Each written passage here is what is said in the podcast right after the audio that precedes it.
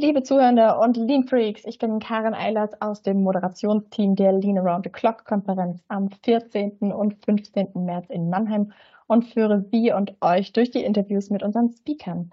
Und heute ist bei uns Uwe Kolk, CIO der Jungheinrich AG in Hamburg. Herzlich willkommen. Hallo Frau Eilers, guten Tag. Herr Kolk, mögen Sie sich zu Beginn kurz selber vorstellen?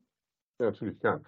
Ich bin Uwe Kolk, 59 Jahre, beschäftige mich seit über 30 Jahren äh, mit IT-Management, ganz verschiedene Positionen gehabt, sowohl auf Seiten von IT-Konsumenten, wie Jungheinrich einer ist, und auf der anderen Seite von IT-Anbietern. Ich war zum Beispiel mal eine Zeit lang bei der T-Systems beschäftigt oder Geschäftsführer von Avatus Systems und blicke damit eben, glaube ich, auf eine ganz heterogene und unterschiedliche Erfahrung in der IT zurück. Und da habe vielleicht eins noch anzumerken, weil das auch sehr spannend war. Ich habe sehr lange im Ausland gearbeitet, auch sehr international, auf europäischem Niveau, intensiv mit der Europäischen Union zusammen und habe da auch noch mal ganz andere Einblicke bekommen, was IT wirklich bewegen kann, wenn man das mal einer, aus einer ganz, ja, vielleicht höheren Perspektive oder weiteren Perspektive sieht.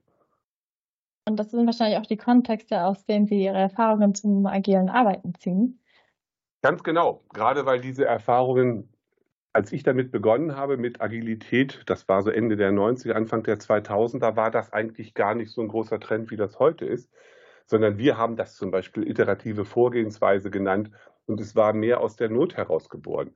Ich leitete damals zum Beispiel ein Projekt, äh, in dem es darum ging, den grenzübergreifenden europäischen Eisenbahnverkehr zu koordinieren.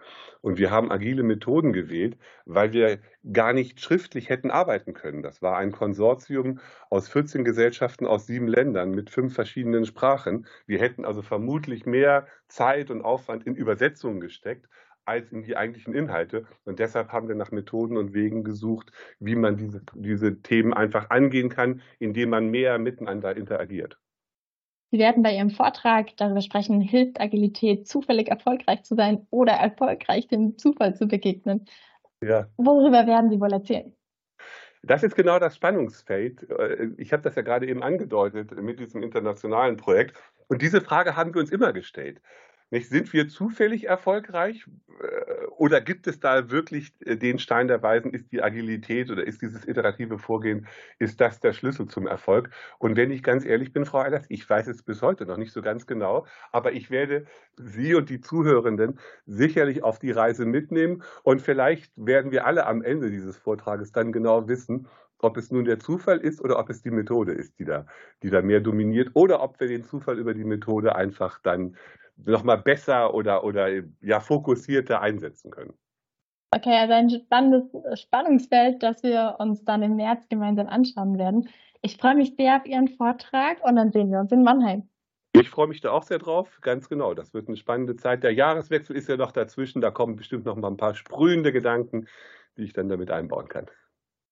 Falls Sie und ihr, liebe Zuhörenden Lean und Agile Freaks, auch neugierig auf das Thema hilft uns Agilität erfolgreich dem Zufall zu begegnen oder sind wir nur zufällig erfolgreich, seid ihr auf der Lean Around the Clock Konferenz am 14. und 15. März 2024 in der Maimarkthalle in Mannheim ganz genau richtig.